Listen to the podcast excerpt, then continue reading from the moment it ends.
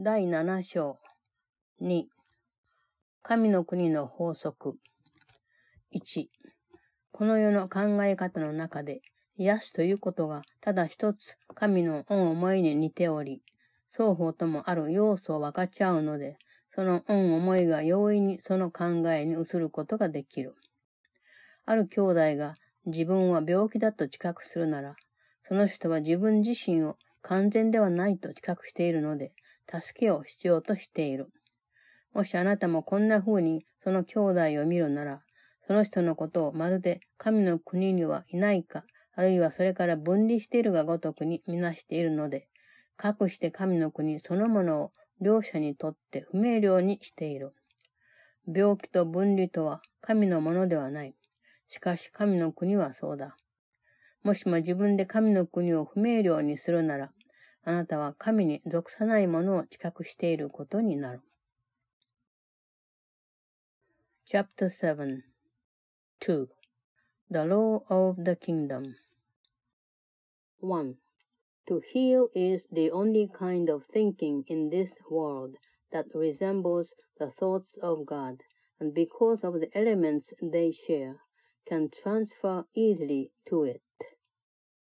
When a brother perceives himself as sick, he is perceiving himself as not whole, and therefore in need. If you too see him this way, you are seeing him as if he were absent from the kingdom or separated from it, thus making the kingdom itself obscure to both of you. Sickness and separation are not of God, but the kingdom is. If you obscure the kingdom, you are perceiving what is not of God. 2. では、癒しとは、あなたの兄弟と精霊を分かち合うことによって、その人と自分自身の知覚の仕方を正すことだ。こうすることで、二人を神の国に置き、その完全な姿をあなたの心に戻すことになる。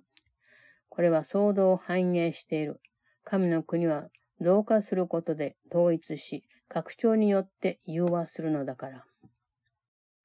あなたが投影したり、拡張したりするものは自分にとっては実在的なものだ。これこそ、この世はもちろん神の国においても普遍の心の法則と言える。しかしながら、この世ではその内容が違う。なぜならそうした法則が左右する思いは、神の国における恩思いとはかなり異なっているからである。法則で秩序を維持しようとするなら、それを状況に順応させなければならない。そうした心の法則が、この世で左右をそれにつけて目立つ特徴は、それに従うと、まず従わなければならないのは確かだとも私が受け負っておくが、全く相入れない結果に達することがあるということ。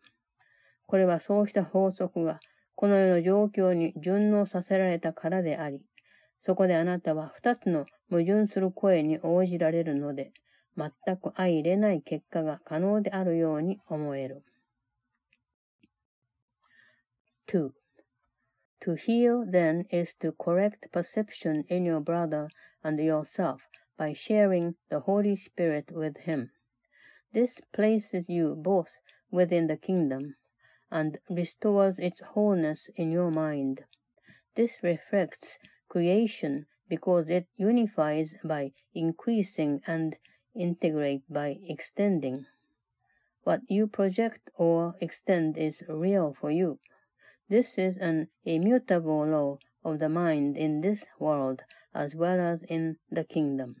However, the content is different in this world because the thoughts it governs are very different from the thoughts in the kingdom.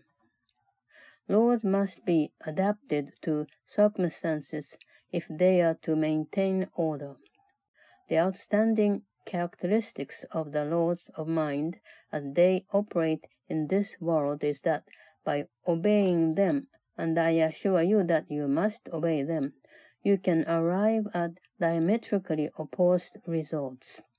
This is because the laws have been adapted to the circumstances of this world, in which diametrically opposed outcomes seem possible because you can respond to two conflicting voices. 3. 神の国の外側では、その内側で行き渡っている法則を 自分の投影することを自分で信じるということに順応させている。これがその教え方とも言える。神の国の外では学ぶことは極めて重要であるから。この形は、あなたは自分が何なのか、それを自分が他の者たちに投影したことから学ぶようになり、従ってその人たちをもそうだと信じるようになることを意味する。神の国では教えることもなければ学ぶこともない。そこには信じることなどないのだから。あるのは確実なことだけだ。神と恩子たちには実際するとの確信を持って自ら拡張するものこそ自分そのものだと分かっている。そうした形の法則は全く順応させられてはいない。創造の法則そのものであるから。神御自らがその法則を、それに従って創造することで創造なさった。そして御子たちには、神と同じように創造するわけだが、そうした法則には、神の国の増加がそれに依存するし、それはちょうど自分たち自身の創造がそうであったのと同じことだと分かっているので、喜んで従おう。3. Outside the kingdom, the law that prevails inside is adapted to what you project you believe. This is its teaching form, because outside the kingdom, learning is essential. This form implies that you will learn what you are from what you have projected onto others, and therefore believe they are. In the kingdom there is no teaching or learning, because there is no belief. There is only certainty. God and his sons, in their surety of being, know that what you extend you are. That form of the law is not adopted at all being the law of creation.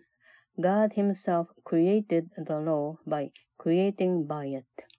And his sons, who create like him, follow it gladly, knowing that the increase of the kingdom depends on it, just as their own creation did. 4. 法則というものは、それが役立つためには、まず伝達されなければならない。要するに、異なった言語を話す人にもわかるように訳す必要がある。優れた訳者は、自分の訳そうとすることは、その形を変更しなければならないとはいえ、決してその意味を変えることはない。実際その原文の意味を保てるように形を変えることだけを目的にする。精霊は神の法則を理解できない者のために、その役者となってくれる。あなた自身こうすることなどできるはずがない。矛盾した心は一つの意味に忠実になれないし、従って形を保存するためにその意味を変えてしまうだろうから。4. Laws must be communicated if they are to be helpful. In effect, they must be translated for those who speak different languages. Nevertheless, a good translator although he must alter the form of what he translates, never changes the meaning. In fact, his whole purpose is to change the form so that the original meaning is retained. The Holy Spirit is the translator of the laws of God to those who do not understand them. You could not do this yourself because a conflicted mind cannot be faithful to one meaning and will therefore change the meaning to preserve the form. 5. 精霊が訳す目的はまさにその反対である。ただすべての点で、 またすべての言語において、その本来の意味を保存するために訳す。したがって精霊は形の違いに意義があるとする考えには反対し、こうした相違など重大ではないといつも強調する。精霊の伝えんとすることはいつも同じ。ただその意味だけが重要だということだ。神の創造の法則は、真理を利用して、恩子たちに真理を納得させる必要などない。真理の拡張、これこそが神の国の法則そのものだが、それはただ真理が何であるかという知識に基づいている。これはあなたが受け継いだことであり、少しも学ぶ必要はない。しかし自分で自分の相続権を放棄したりすれば、必要に迫られて学習するようになる。5. The Holy Spirit's purpose in translating is exactly the opposite. He translates only to preserve the original meaning in all respects and in all languages.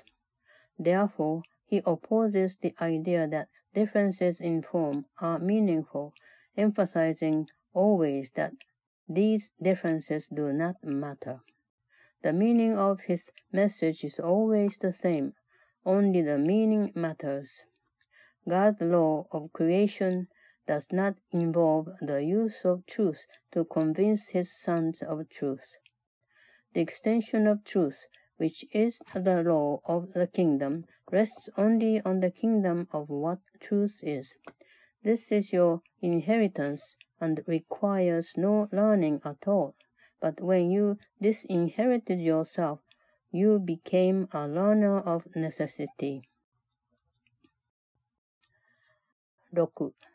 学ぶことと記憶力とのつながりに疑問を持つ者は誰もいない。習うことを覚えるには、それが守備一貫していなければならないから、記憶力なしで学ぶのは不可能だ。それで精霊が教えるのは覚えるための教えである。私が以前述べたように、精霊は覚えることと忘れることを教えるが、忘れるということはただ覚えておくことに一貫性を持たせるために過ぎない。一層よく覚えるために忘れるということ。あなたは精霊の訳すことを、それの二通りの解釈に耳を傾けるうちは理解できないだろう。したがって一方を理解するには別のを忘れるか、捨て去らなければいけない。あなたが一貫性を学べる唯一の方法がこれであり、それでこそ最終的には守備一貫した態度を取れるようになる。6. No one questions the connection of learning and memory. Learning is impossible without memory, since it must be consistent to be remembered. That is why the Holy Spirit's teaching is a lesson in remembering. I said before that he teaches remembering and forgetting, but the forgetting is only to make the remembering consistent. You forget in order to remember better.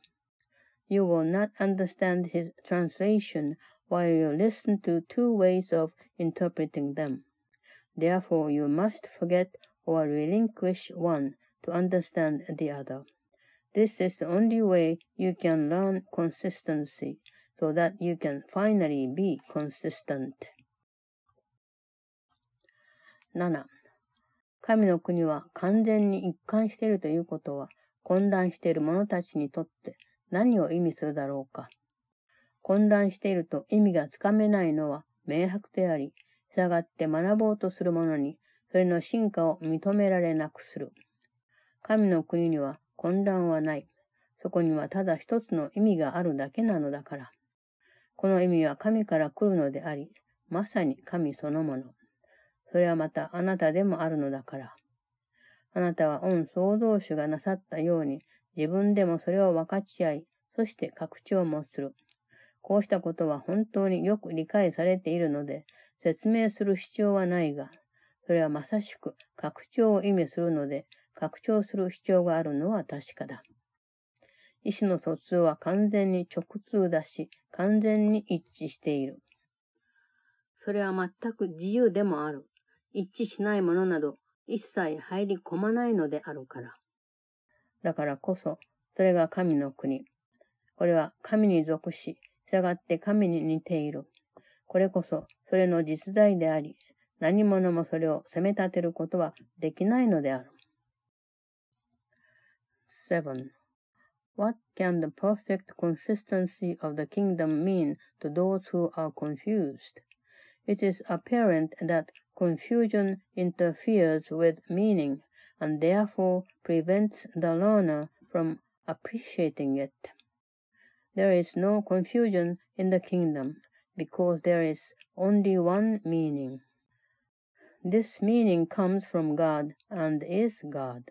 Because it is also you, you share it and extend it as your Creator did.